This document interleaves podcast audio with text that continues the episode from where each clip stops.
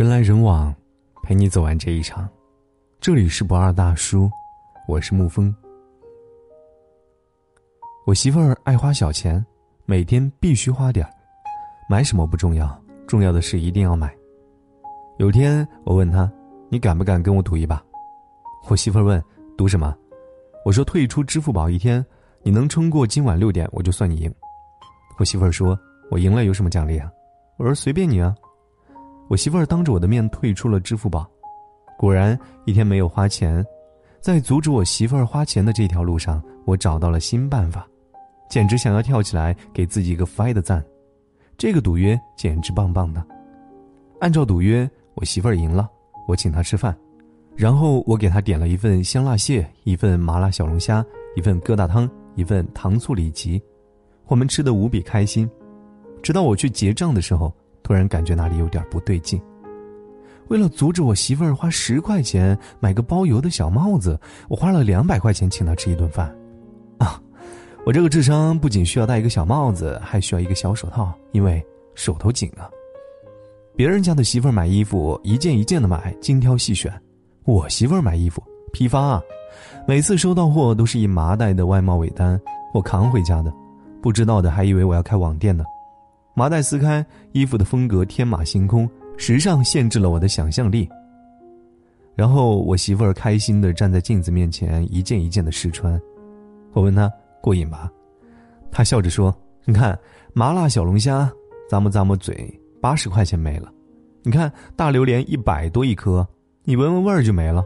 可是现在两百多块钱就可以买你老婆开心一个整月，你开心不开心啊？”嗯。做人家老婆呢，最重要的是开心。你眼不眼馋啊？我换一件性感的给你看。以前我问我媳妇儿：“你干嘛要批发衣服呀？”那时候我儿子刚添加辅食没多久，他笑着说：“又便宜又好看，给儿子喂饭脏了洗不干净就扔了，不心疼。”你快夸夸我，是不是勤俭持家的小媳妇儿？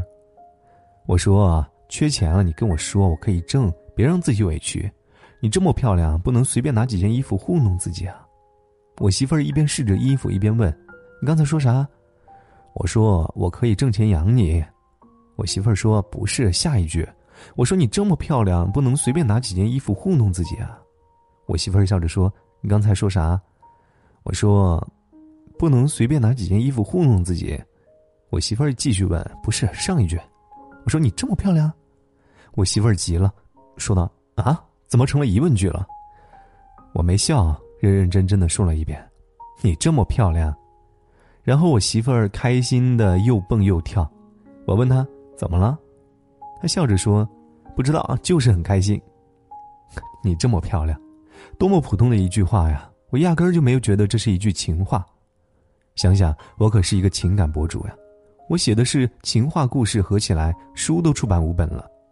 可是，我就这么随口说了一句，他能开心的像个孩子。我以为努力挣钱，给他买好的衣服，他就开心；可是他买九块九包邮的小睡裙也开心。我以为请他吃大餐，他就开心；可是他吃我做的糖醋小排也开心。可能这就是婚姻吧，总想着憋个大招给他一个惊喜，可是哪怕生活里的芝麻点小事儿，他就能开心好久好久。他随口说了一句：“想吃樱桃。”我去菜市场买菜，顺道买回来了。他说看中了一款化妆品，有点小贵。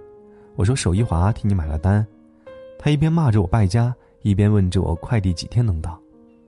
媳妇儿这种生物啊，你越宠她，她越可爱。我越来越理解结婚的时候朋友告诉我的一句话：婚姻里男人最大的本事就是让自己媳妇儿开心。跟儿子一起读书，我让他表演一下开心的样子，他很夸张的笑着说：“哇！”我说：“那表演一下难过的样子。”他接着很夸张的笑着说：“哇！”我说：“这不是开心的样子吗？”他指着书里的一条河说：“哇，这么宽的一条河啊，真难过。”我把表演过程发一遍给我的媳妇儿看，我媳妇儿在沙发上笑得打滚。我说：“你象征性的笑几下就可以了，笑得这么浮夸。”戏有点过了，然后我媳妇儿又表演了一遍，我彻底被她浮夸的戏给逗乐了。那一瞬间，突然觉得结婚真的有意思啊！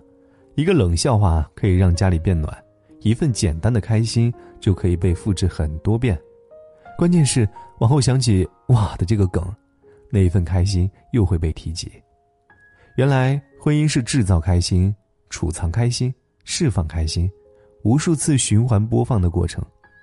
我媳妇儿笑着说：“哎呀，不能再笑了，再笑眼角的皱纹回不去了。眼霜很贵的。”我说：“你放心的笑吧，眼霜我买得起。”我媳妇儿问道：“面霜呢？”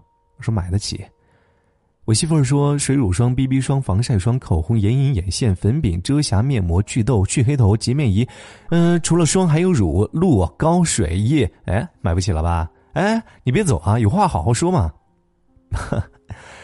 当你喜欢上一个人的笑，你肯定会花尽所有的心思去逗他笑。她是你一掷千金能逗笑的姑娘，她也是你两个脏脏包就能哄笑的姑娘。婚姻里，你用不用心，时间都知道的。好了，人来人往，陪你走完这一场。这里是不二大叔，我是沐风，晚安，亲爱的朋友们。今天星期天，还是像往常一样弹一弹琴，随便挑个好看电影。今天星期天，因为太阳还高高在天上挂起，觉得今天会有好运。我。不像从前的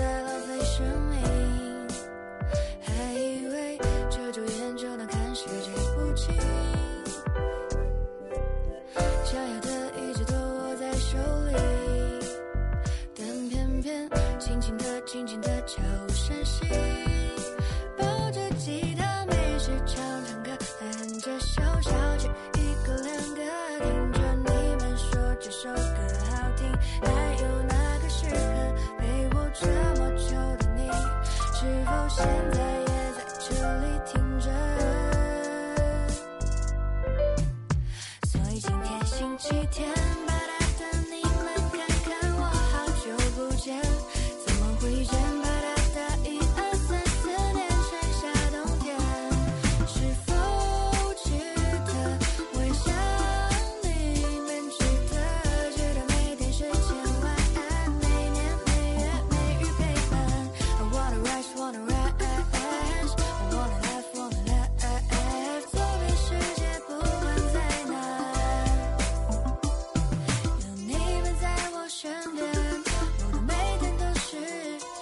几天。